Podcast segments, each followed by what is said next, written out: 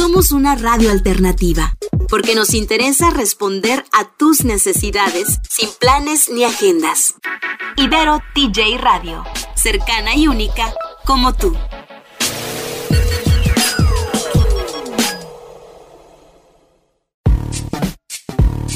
¿Cómo entender de una buena vez sobre cultura, innovación y emprendimiento? Tal vez preguntando.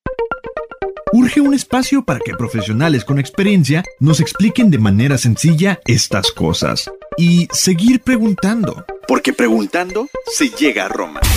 Y en nuestro caso, a múltiples soluciones para el día a día.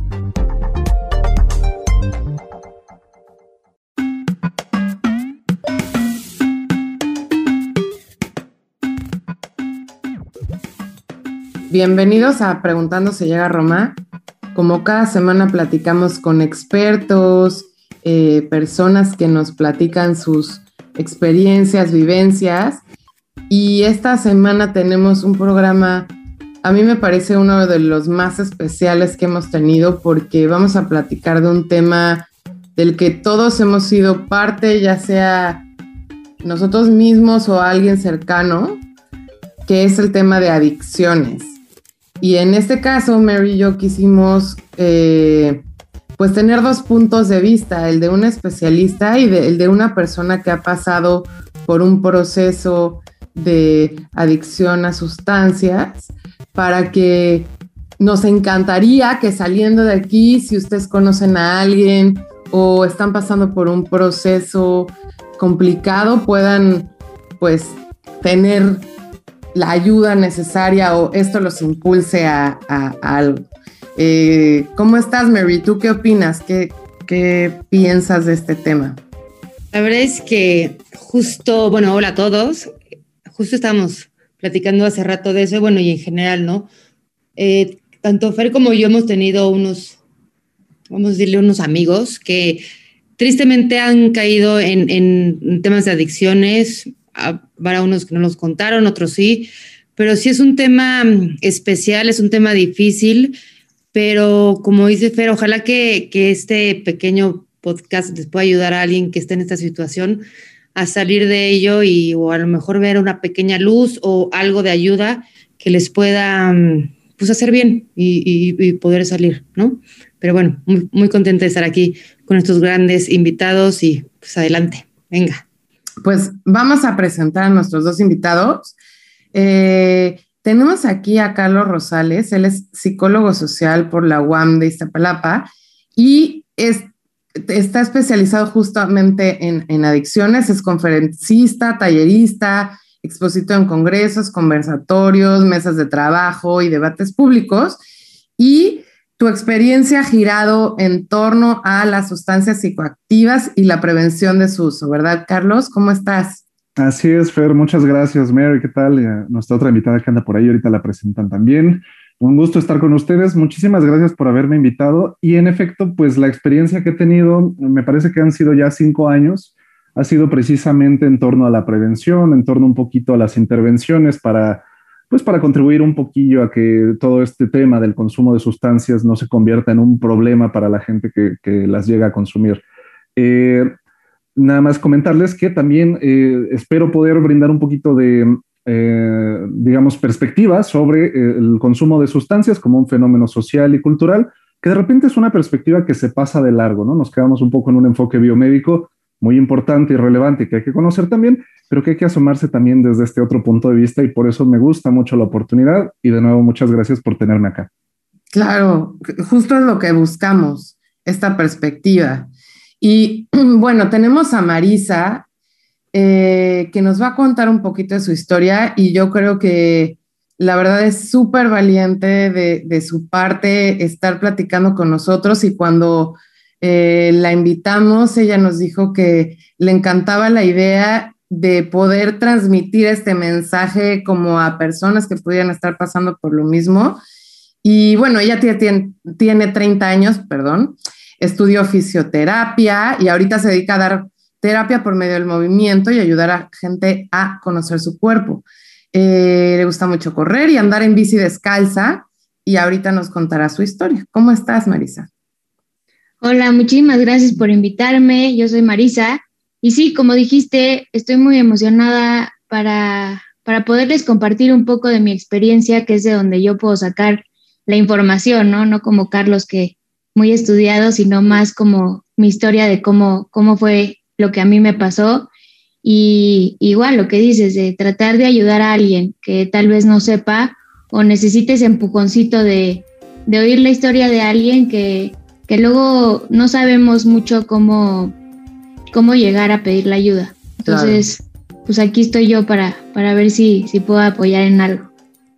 Qué linda, Marisa. Pues eh, nos encanta que los dos estén como invitados en este programa. Ahorita que regresemos, vamos a hablar un poquito más de qué son las adicciones y Marisa nos va a platicar acerca de su historia.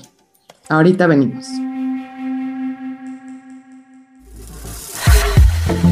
Preguntando se llega a Roma. Nuestra misión es proponer, informar, crear estrategias en conjunto y que más personas consoliden sus ideas de negocio.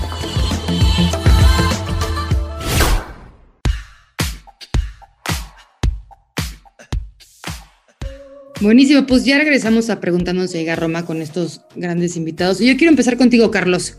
Cuéntanos un poquito, desde el punto de vista sociocultural, ¿qué son las, las adicciones? ¿Qué es? ¿Cómo se manifiesta? ¿De dónde sale? Cuéntanos un poquito. Cómo no, Mary, con mucho gusto. Pues miren, yo creo que para hablar de lo social y de lo cultural, aunque de repente me dio un poquito de roña, hay que empezar con lo biomédico, porque es un enfoque que, insisto, es muy importante conocer. Y es importante, creo yo, aquí mencionar que las adicciones pueden ser entendidas tal cual como un trastorno cerebral. Eso es lo que son, lo van a ver en todos los libros, en todos los estudios, todo lo que ustedes quieran, y que finalmente es un trastorno que afecta a algo que se conoce como los circuitos de recompensa, ¿no? Básicamente, donde sentimos placer, donde sentimos goce, donde nos sentimos a gusto, nos sentimos bien, y que este trastorno es provocado pues precisamente por el abuso de unas sustancias que se conocen como sustancias psicoactivas. ¿Por qué se llaman así? Pues porque tienen un, efecto, una acción sobre el funcionamiento normal de esos procesos mentales superiores, si lo quieren decir muy rimbombante, ¿no?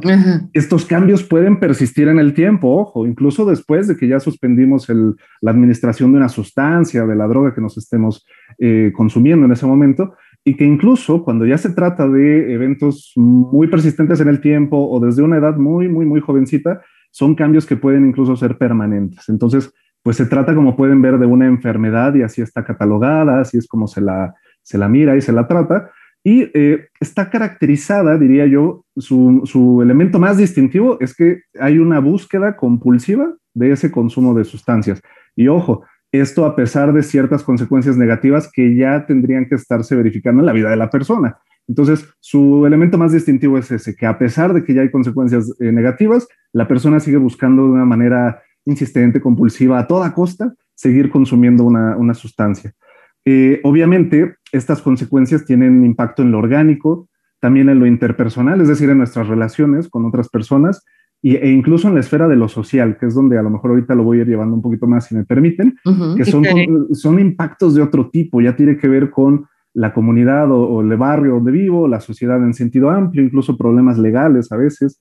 Y bueno, las buenas noticias son que, como toda enfermedad no transmisible, pues es prevenible, prevenible y tratable. Es decir, se puede atender sobre la marcha o se puede reducir su incidencia o se puede evitar incluso de repente, ¿no? Eh, ahorita vamos a platicar un poquito por qué yo no estaría tan de acuerdo personalmente con el hecho de evitar a toda costa el consumo de sustancias y que ese sea el, único objetivo de la prevención, porque desde el punto de vista social y cultural, pues el consumo de sustancias psicoactivas nos ha acompañado desde que la humanidad es humanidad, así de fácil.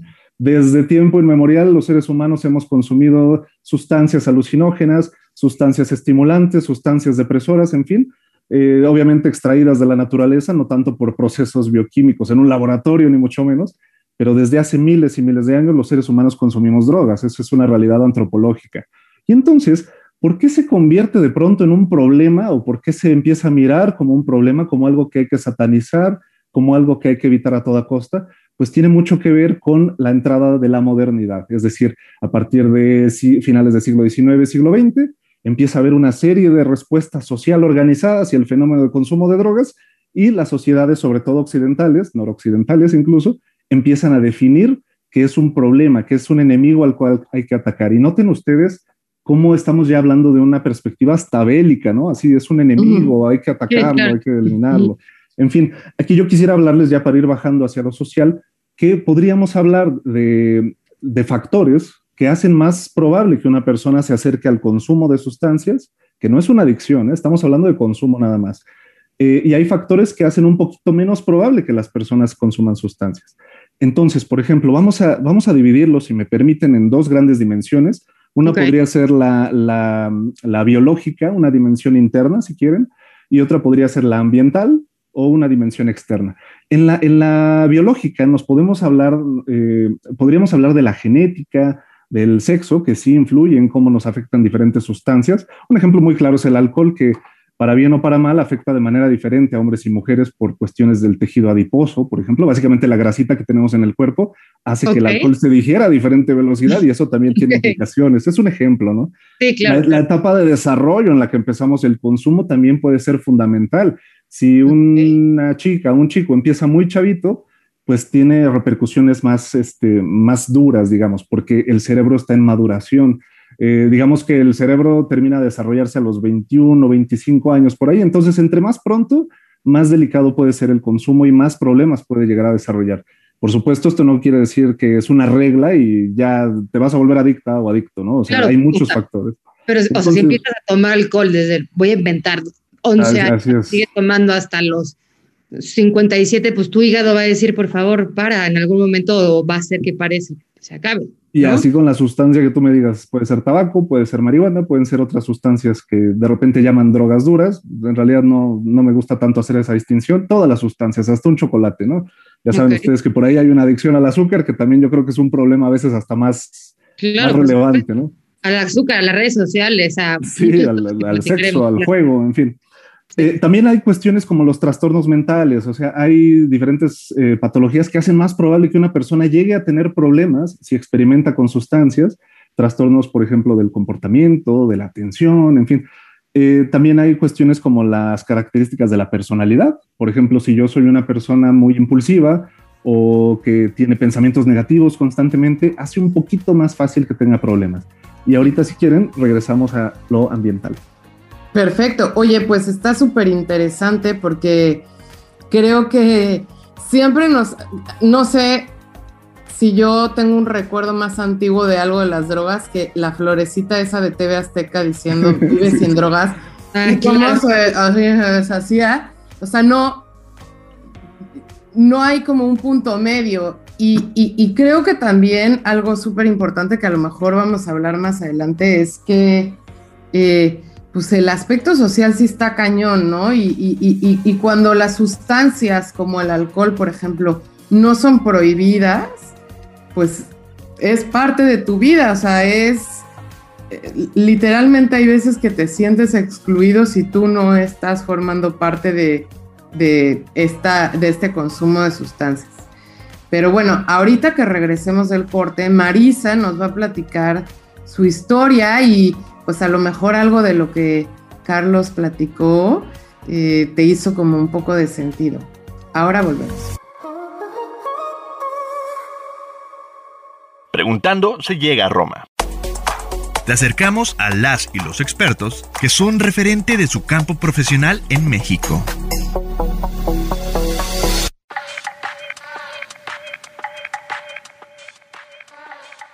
Ya estamos de vuelta en Preguntando se llega a Roma. Y pues, como saben, estamos platicando de adicciones con Carlos y Marisa.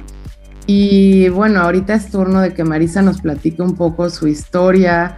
Eh, yo me acuerdo que, me comentó que su primer eh, consumo fue pues de adolescente, pero ¿cómo te diste cuenta? ¿Qué, qué fue lo que pasó en tu historia? Y, al día de hoy me parece que llevas un tiempo ya sin consumir nada, ¿verdad? Platícanos un poco.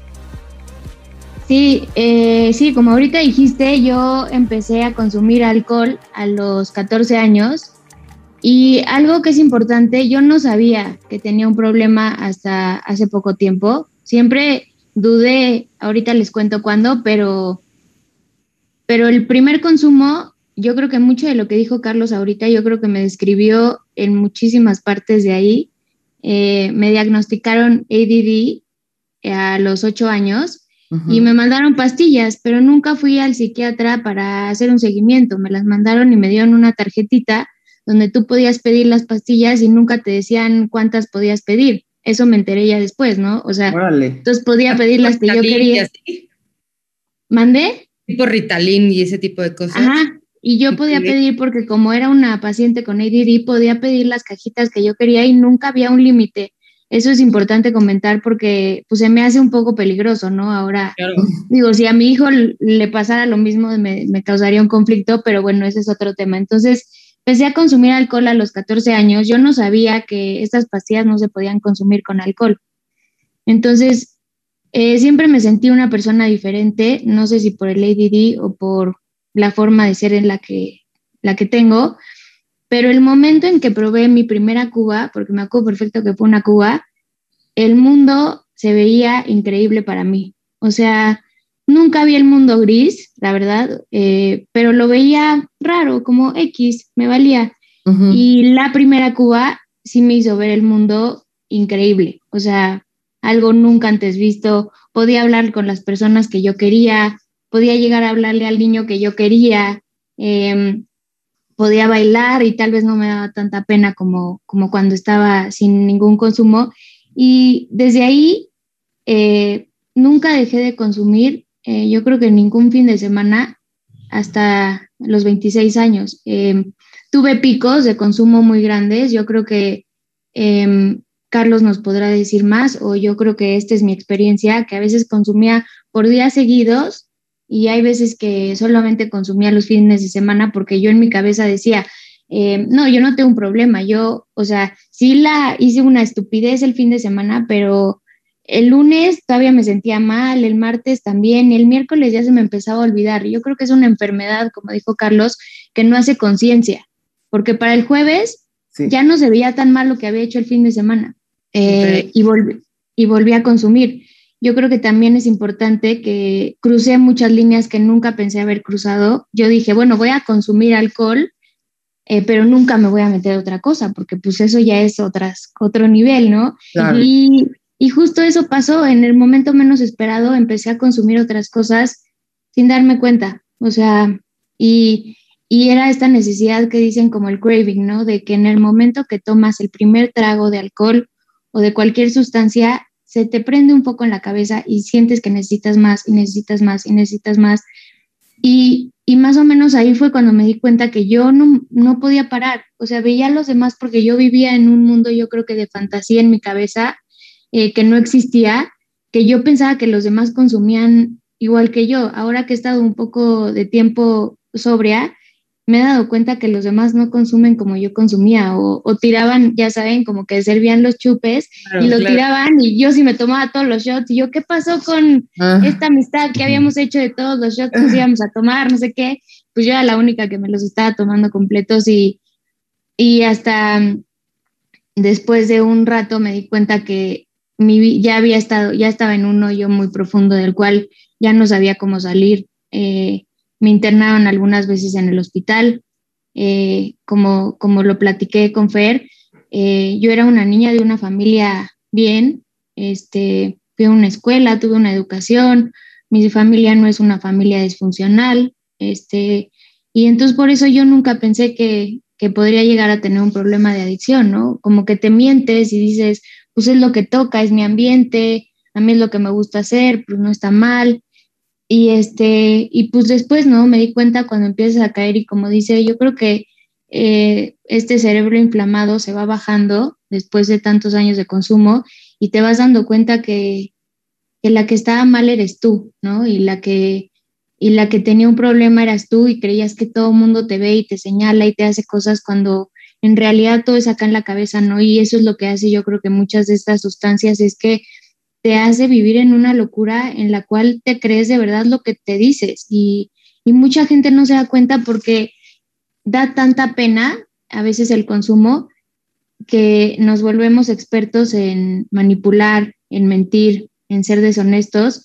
Y entonces yo era una perfecta actriz, ¿no? O sea, yo podía eh, hacerle pensar a la gente que todo estaba perfecto y que yo no tenía ningún problema, cuando por dentro me sentía que me estaba muriendo, pero lo, lo único que hacía en vez de pedir ayuda era volver a consumir y volver a consumir y volver a consumir.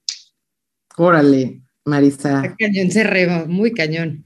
O sea, no solo está cañón, sino, digo, obviamente de tu, de tu experiencia, sino es algo que, al menos en ciertos entornos, todos hemos vivido en algún momento y no sabes en, en, qué, en, qué momento te, te, va a pasar algo como que te internen en un hospital o no puedas dejar de consumir o así. O sea, al final creo que todos nos podemos sentir identificados, ya sea con nuestras propias experiencias o de alguien súper cercano. Sí, sí es parte de la cultura y sobre todo crecer, ¿no? O sea, nos enseñan de chiquito que, ay, bueno, una cubita, algo así, bueno, una y dos. Y después ya es normal que los fines de semana te eches tus, tus chupes y si no, la gente te empieza a presionar y eh, empieza a crear una cultura y una cosa que es, es impresionante, pero bueno, sí, sí, sí está muy cañón. Vamos rapidísimo a un corte y ahorita en cuanto regresemos vamos a platicar un poquito más con Marisa sobre mm, cuáles pueden ser los focos rojos eh, que puede ver la familia y los amigos para poder echarle la mano a alguien que justo dice Marisa que a lo mejor te da mucha pena pedir ayuda. Ahorita venimos.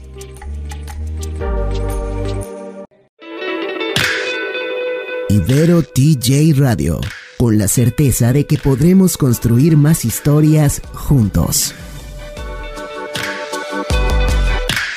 Ya regresamos aquí a preguntarnos si llega Roma. Ahorita vamos a continuar con Marisa. Yo te quiero preguntar antes, Carlos. Estamos platicando de cómo, por qué las razones que la gente se convierte en adicta, ¿no? Dices que puede ser genético, puede ser eh, un factor ambiental de diferentes maneras, ¿no? Pero, o sea, ¿cuál es, o sea, en pocas palabras que es, yo quiero pertenecer a un grupo, veo que todas este, están echando una tacha, entonces, pues, pues porque tengo baja autoestima, me voy a tomar una y de ahí sigo, o puede ser mi infancia porque mi papá o mi mamá me trataba pésimo y entonces me tomé una cubita, como platica y de repente se me abrió el mundo. ¿Qué es? O sea, ¿cómo, ¿cuáles son las razones que podrías explicar por la que alguien se puede convertir en adicto? Cómo no, con mucho gusto, Mari. Eh, pues mira, fíjate que me encanta cómo lo ha trabajado Marisa, porque además, evidentemente, es la historia más auténtica del mundo porque viene de una experiencia real, o sea, nadie se lo contó, esto sucedió así en mi vida. Entonces aquí se empieza a ser un poquito eh, reconocible, digamos, esto que estábamos platicando al inicio del programa, y podríamos hablar incluso de algo que ella también ya platicó de un modo u otro, que son, eh, se les llama patrones de consumo. Podríamos hablar de consumo experimental, que básicamente es donde muchos de nosotros nos quedamos con nuestra experimentación con alcohol, con tabaco, con marihuana, Normalmente lo apruebas así. las primeras veces, así de bueno, ya lo probé un par de veces, tres, cuatro, y ahí quedó y nunca más. Un consumo ocasional o habitual, que es cuando ya de repente ya, ya es más seguido, esto está, esto está rico, esto está padre. Eh, un consumo explosivo o de abuso, que en el explosivo es cuando tienes episodios muy altos, ya lo decía Marisa, increíble, esos picos donde dices, wow, o sea, ¿qué pasó? O sea, de repente ya es lunes, martes y viene la famosa cruda moral con, por ejemplo, hablando del alcohol, ¿no?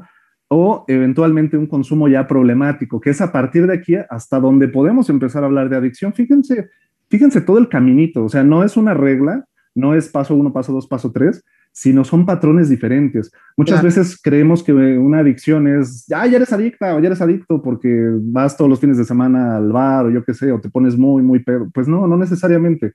Estamos hablando de patrones. Entonces, ¿por qué la gente consume drogas? Es, es, creo yo, muy importante y normalmente tiene que ver con por lo menos cuatro razones. Una es sentirse bien, o sea, sentir placer, sentir algo agradable, para sentirse mejor, es decir, para mejorar los estados de ánimo. Si te sientes muy bajoneada o muy, bajoneado, muy triste, muy, muy derrotado por la vida o yo qué sé, puedes mejorar tu estado de ánimo con una sustancia, temporalmente, por supuesto, y pues eso también es un motivo. Eh, para mejorar el rendimiento, por ejemplo, si eres un atleta, si haces algún tipo de disciplina gimnasta, eh, eh, de, gimnasia o de deportes, o por ejemplo, y esto suele ser lo más común, por curiosidad o por presión social. Es decir, si tu grupo de amigos consume alcohol, tabaco, otras drogas, pues es muy probable que tú empieces por ahí la experimentación. Ojo, esto no quiere decir que te vas a volver adicto o adicta. Así empezamos la mayoría con los consumos iniciales, esto que decíamos de experimentar, ¿no? El tema ya de la adicción, como bien eh, lo, lo, preguntabas al inicio, tiene que ver más con esta condición de cuando ya no puedes parar y cuando es compulsivo y cuando a pesar de problemas o de consecuencias negativas o de un daño orgánico también o a tus semejantes y demás, sigues consumiendo, consumiendo, consumiendo. Entonces, a partir de ahí, que ya es una condición totalmente, si quieres, eh, pues es una enfermedad cerebral, así tal cual, a partir de ahí ya podemos hablar de procesos de adicción. Antes de eso solamente es o consumo problemático o alguno de los otros patrones. Entonces, de repente eso es bueno para no poner todas las alarmas en, por ejemplo, si tenemos un hermano chiquito o una hija o un primo una prima y luego, luego, no, es que ya tiene un problema de adicción. No, no, no. Hay que, hay que parar un poco y revisar qué está sucediendo ahí porque no es así tan fácil. Claro. Tampoco restarle importancia, obviamente. Sí, no, bueno. Qué interesante. Y por ejemplo, Marisa, tú viendo todo este proceso que nos platica Carlos, ¿cuáles crees que pueden ser los focos rojos en los que la familia o amigos de alguien que, está ya teniendo un consumo problemático deben de poner atención? Según lo que tú viviste, o sea, ni siquiera si lo has leído en un libro, o sea, ¿tú cuándo te diste cuenta o cuándo alguien externo a ti se dio cuenta? Yo creo que ahorita si Marisa de 30 viera a Marisa de las edades pasadas, este, lo primero que me daría cuenta yo creo que es eh, el tema del dinero. ¿A dónde va el dinero? O sea, ¿qué pasa con, con el dinero que te dan tus papás o que ganas? Eh, ¿En qué te lo estás gastando? ¿Cuánta cantidad te estás gastando en qué? Yo creo que esa es una. Dos, eh, la pérdida de amigos. Yo creo que eso es este, otra cosa muy importante. Empiezas a alejar a la gente porque no quieres que nadie se dé cuenta y te empiezas a juntar con gente que consume lo mismo que tú, porque pues ahí nadie te juzga, ¿no? Em, la otra, mucha es este, esta pérdida de control. Yo creo que te vuelves una persona súper enojona. O sea, cuando no estás en consumo, eres la persona más enojona, más amargada del universo y en el momento que tomas un traguito de lo que sea, o una fumada, o una pastilla, o lo que sea, se quita y te vuelves la persona más linda del mundo, ¿no? Entonces yo creo que esa, para mí, eran los focos rojos, ¿no? De decir, cuando no estaba en consumo, era una persona súper gris, súper nefasta, y en el momento que tomaba, o sea, les digo, es que esto era impresionante, como era un traguito, y sentía, o sea, toda la presión de mi cuerpo se iba, y entonces así seguía, ¿no? Entonces yo creo que esos son los focos rojos, yo creo que es muy difícil cacharlos, yo creo que en las etapas primarias, si eres un amigo, eh, yo lo platico más como, como con amigos, ¿no? Porque luego los papás no se dan mucho cuenta, son los últimos que se dan cuenta, pero los amigos hay veces que, que pueden ser ese amigo que, que, te pregunte como, oye, ¿todo bien? O, o no sé, hay veces que, que, lo pienso y digo, me hubiera gustado un poco que me hubieran preguntado, oye, ¿por qué tomas así? ¿Por qué esa cantidad? ¿Por qué shot, shot, shot, o sea, tras shot? ¿O por qué haces ese tipo de, de conductas, no? Pero en buena onda, desde un lugar de amor y no de juzgar a la persona que lo hace. Oye, Marisa, está muy cañón. Yo he escuchado muchas cosas de adicciones y cosas así, pero creo que tienes una capacidad de autoconocimiento muy padre. O sea, sabes perfectamente cuáles fueron los pasos, qué es lo que sucedió en tu cabeza y cómo explicarlo. La verdad es que me parece increíble.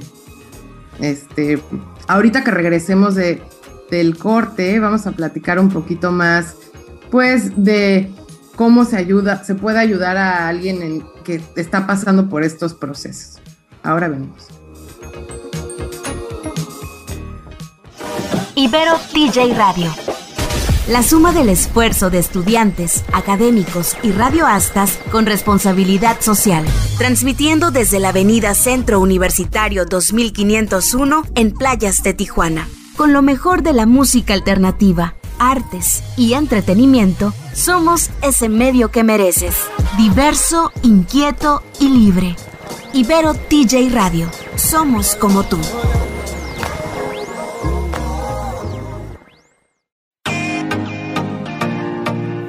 Preguntando se llega a Roma, encuentras noticias sobre innovación y charlas sobre el quehacer de emprendedores locales y nacionales. Sigue escuchando.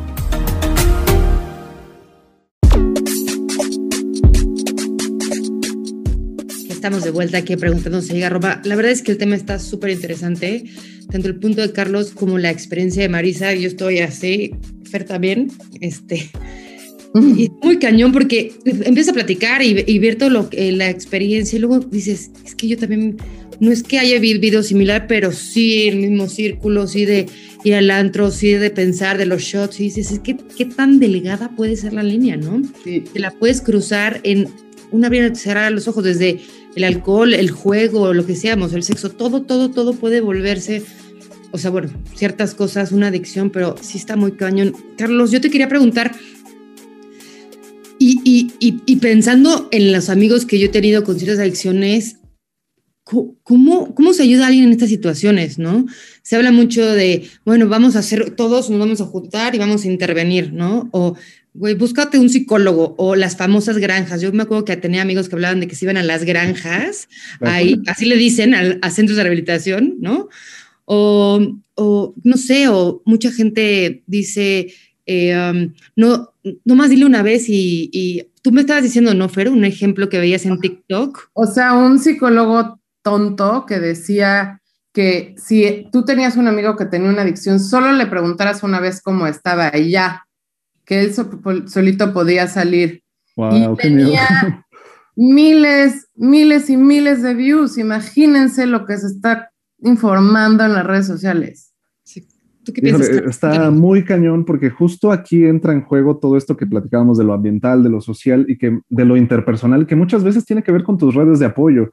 Mucha gente que termina, no es una regla, insisto, ¿eh? pero mucha gente que termina desarrollando patrones de consumo de abuso, que empieza a tener problemas o incluso llega a desarrollar ya una adicción como tal, eh, se da uno cuenta revisando las historias de vida, platicando, compartiendo, que se trataba de personas que sus redes de apoyo estaban debilitadas o o, rotas incluso, o que estaban en una situación que se conoce como total exclusión social, es decir, gente que vive en situación de calle, que no tiene familia, que a lo mejor sus padres lo golpean, o a lo mejor no tiene papás para empezar, en fin.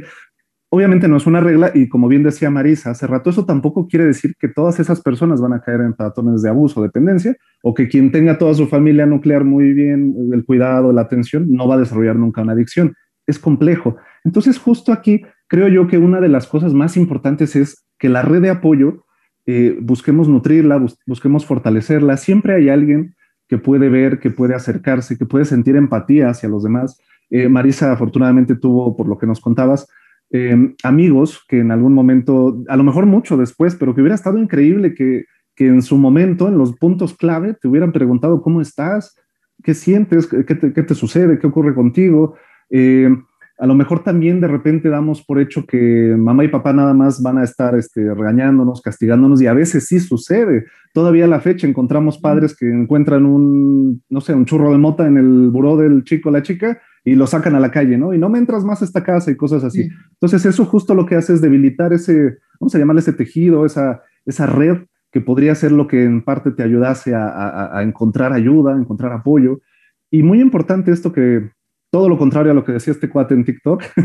no, está, no está padre eso de pregúntale una vez y no lo vuelvas a molestar, porque no se trata de molestar, no se trata de colonizar el pensamiento de otro ser humano y tú necesitas apoyo, ¿no? Sino de acompañar, hacerle entender al otro que estás ahí.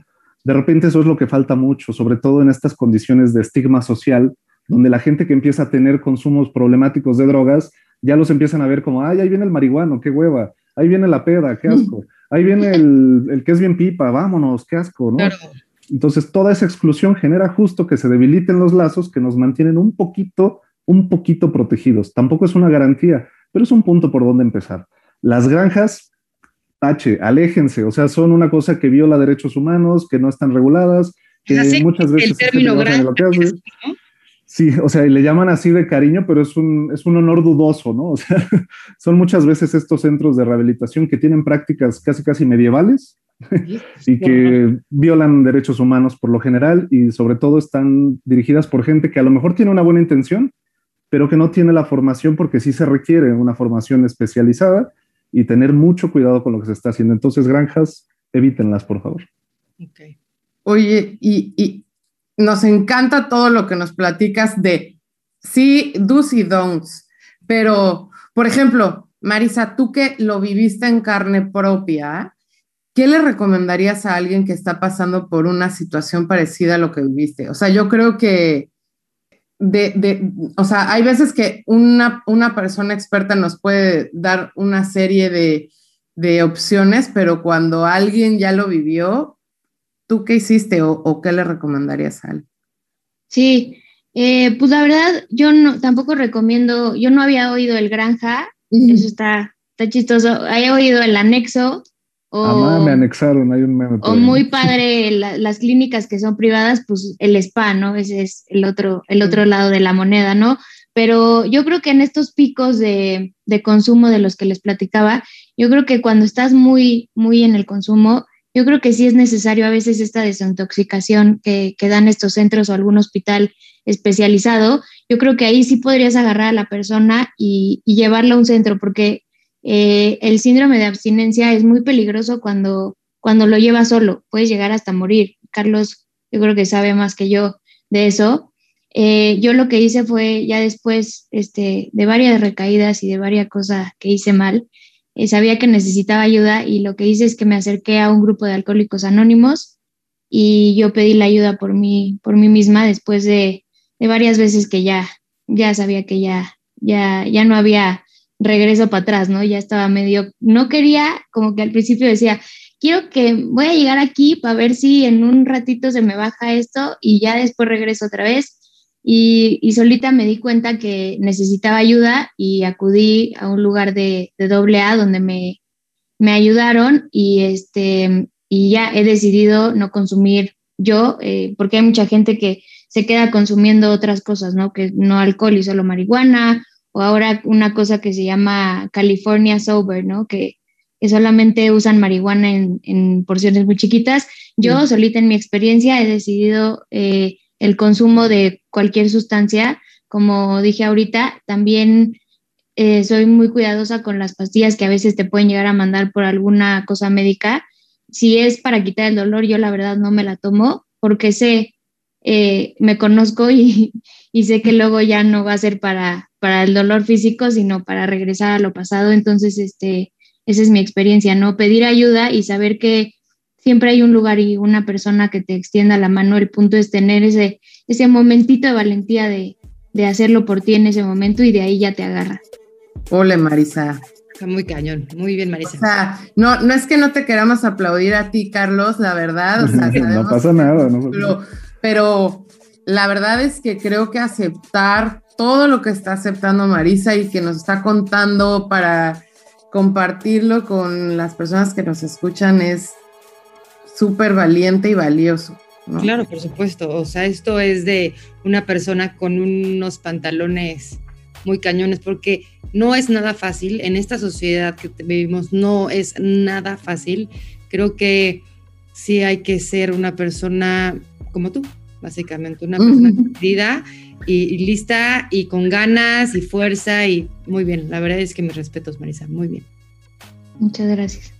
Buenísimo, pues ahorita regresamos, vamos a nuestro eh, última partecita del podcast de Preguntas a Roma del día de hoy, obviamente, porque luego dicen que lo cierro, este, y volvemos. Ahí venimos. Un programa entretenido, pero cargado de información útil. Preguntando se llega a Roma.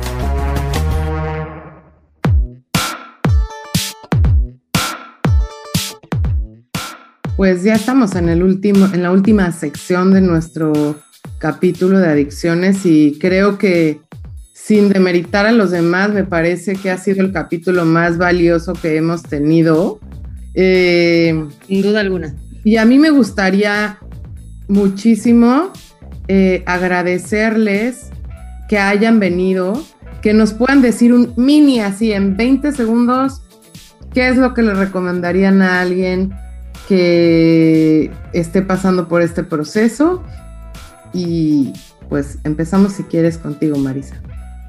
Sí, pues yo lo que le recomiendo a los que nos estén escuchando y sientan que tienen un problema, porque quiero hablar un poco más para los que ya sienten que tienen un problema, eh, en mi experiencia es eh, yo creo que todos sentimos en algún momento que tenemos algo, agárrense de ese sentimiento en ese segundo que les dé y pidan ayuda. O sea, en ese momento de lucidez que digas, creo que tengo un problema, háblale a tu amigo y dile, güey, ayúdame, siento que necesito que alguien me ayude o con tu mamá o lo que sea, o vete a un grupo o a una clínica en el momento en el que tengas ese momento de lucidez. Yo les recomiendo que, que pidan la ayuda y ya de ahí, como dije antes, ya te agarran y ya, ya puedes soltar ese, ese como carga que traes. Buenísimo, padrísimo. Carlos. Sí, muchas gracias. Para complementar esto que dice Marisa, yo quisiera hablarle a lo mejor a, los papás, a los abuelitos, a los maestros, a los amigos que están a lo mejor en el, en el universo de amigos de la persona que a lo mejor pueda estar teniendo un problema y no lo sabe o no se da cuenta o no quiere recibir ayuda.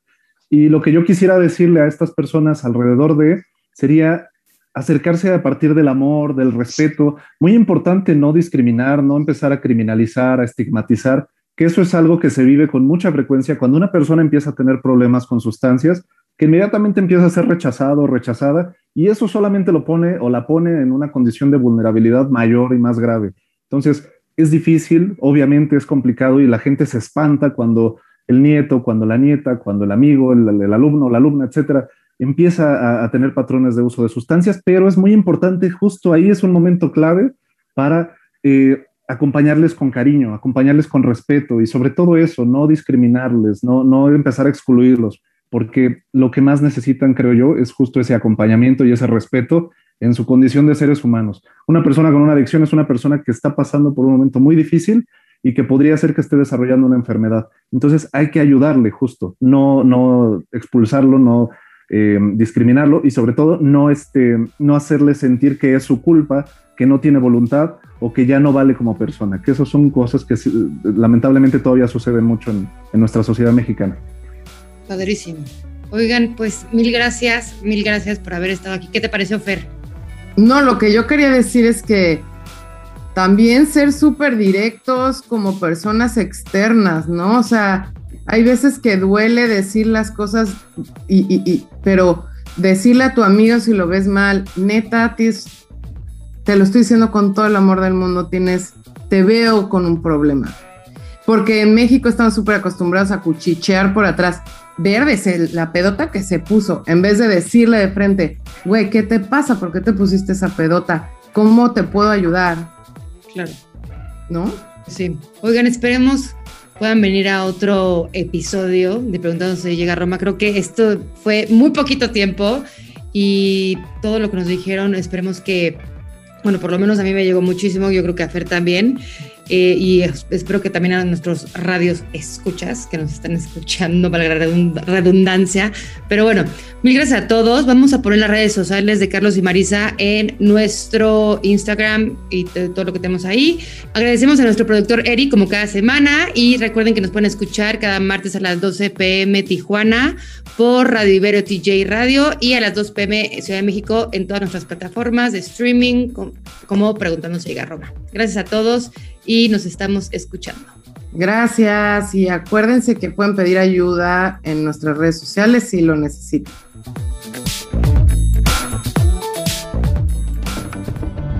Ibero TJ Radio presentó Preguntando se llega a Roma. Tenemos la misión de proponer, informar y que más personas consoliden sus ideas de negocio. Síguenos en Instagram como preguntando-podcast. Ahí atenderemos tus dudas y sugerencias.